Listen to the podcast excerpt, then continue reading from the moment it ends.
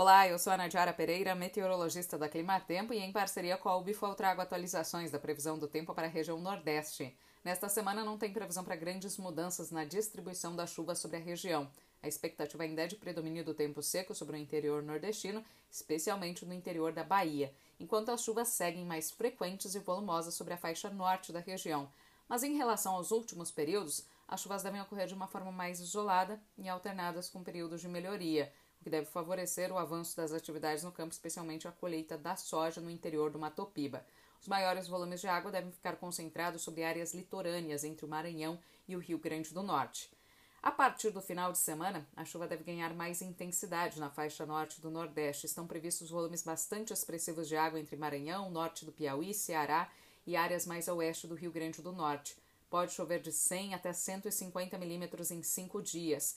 E essa chuva, além de paralisar momentaneamente atividades no campo, também pode trazer transtornos. Áreas mais ao sul da região Nordeste, como é o caso do sul do Piauí, sul do Maranhão e interior da Bahia, devem receber episódios de chuva, mas de uma forma mais isolada e com menores volumes acumulados.